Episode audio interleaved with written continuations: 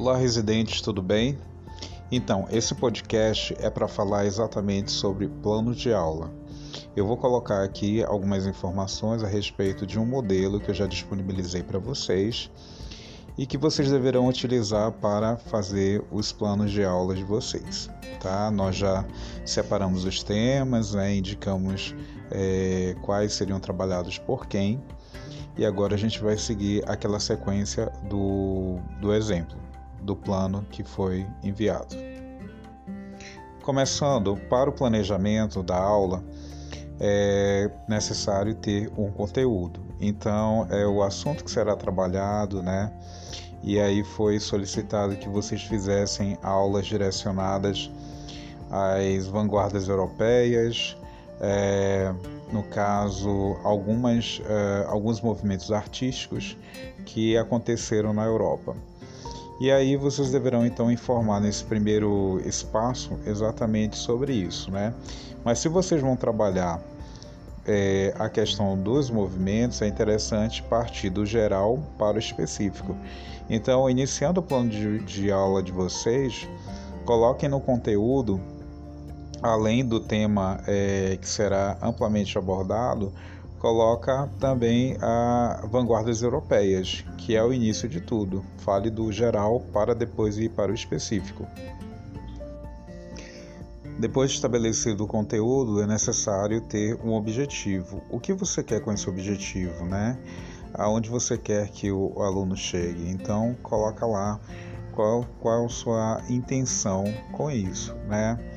É fazer com que ele contextualize, é fazer com que ele entenda características, que ele reconheça artistas.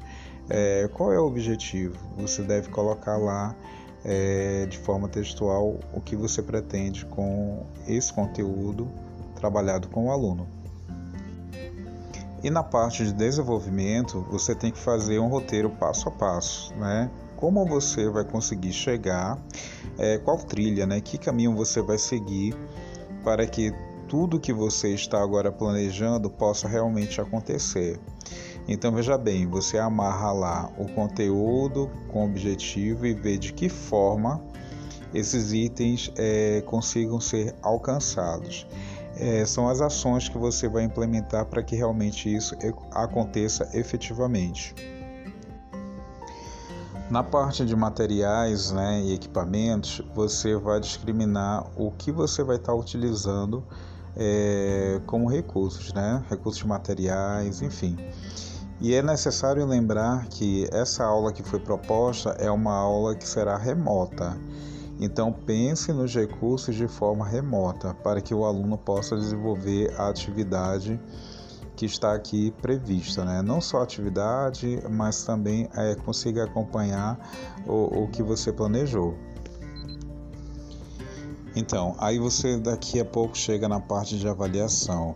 Eu considero esse item talvez o mais importante de todos, porque feito o planejamento de tudo que você vai abordar, apresentar, enfim, né? Criar um roteiro. É, chega a hora de fazer a verificação dos conhecimentos né, é, do aluno. Então, você volta lá no teu objetivo. Como é que você vai avaliar que esses objetivos foram realmente alcançados? E aí vale a pena a gente ser criativo, né? A gente pensar na forma que não seja tão convencional, né? Porque às vezes aquela forma convencional, ela na verdade, ela não atende à questão dos objetivos. Então, pense bem no que você vai planejar como avaliação, como verificar esse conhecimento. E aí existem várias formas, várias possibilidades, ok? Seja criativo, mas sobretudo seja justo. Essa é a minha grande dica. Depois disso, você tem o tempo de duração. E a duração não é efetivamente a questão de 50 minutos em sala de aula, porque se você vai aplicar esse plano, talvez ele se arraste por mais de um tempo de aula. Então você deve considerar isso.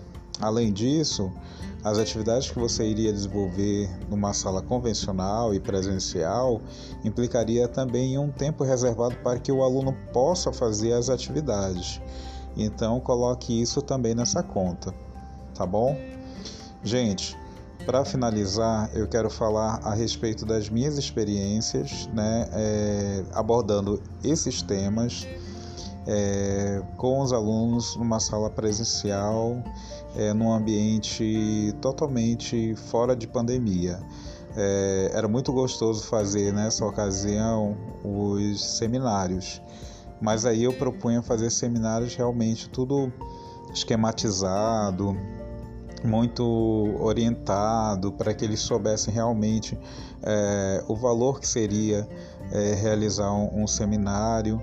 Então foram excelentes experiências que foram feitas. Os alunos partiam de reproduções, eles faziam reproduções de obras, eram trabalhos feitos em grupos e eles apresentavam, né, a questão do movimento, as características, eles apresentavam é, o artista, uma obra do artista, então isso é, tinha um significado muito importante é, na construção do conhecimento desses alunos. Então eu desejo a todos boa sorte na realização desse trabalho, que todos realmente consigam aí fazer é, boas metodologias, né? E que a gente consiga ter a aplicação disso em breve dessas aulas com os nossos queridos alunos, tá bom? Um abraço e até a próxima. Tchau.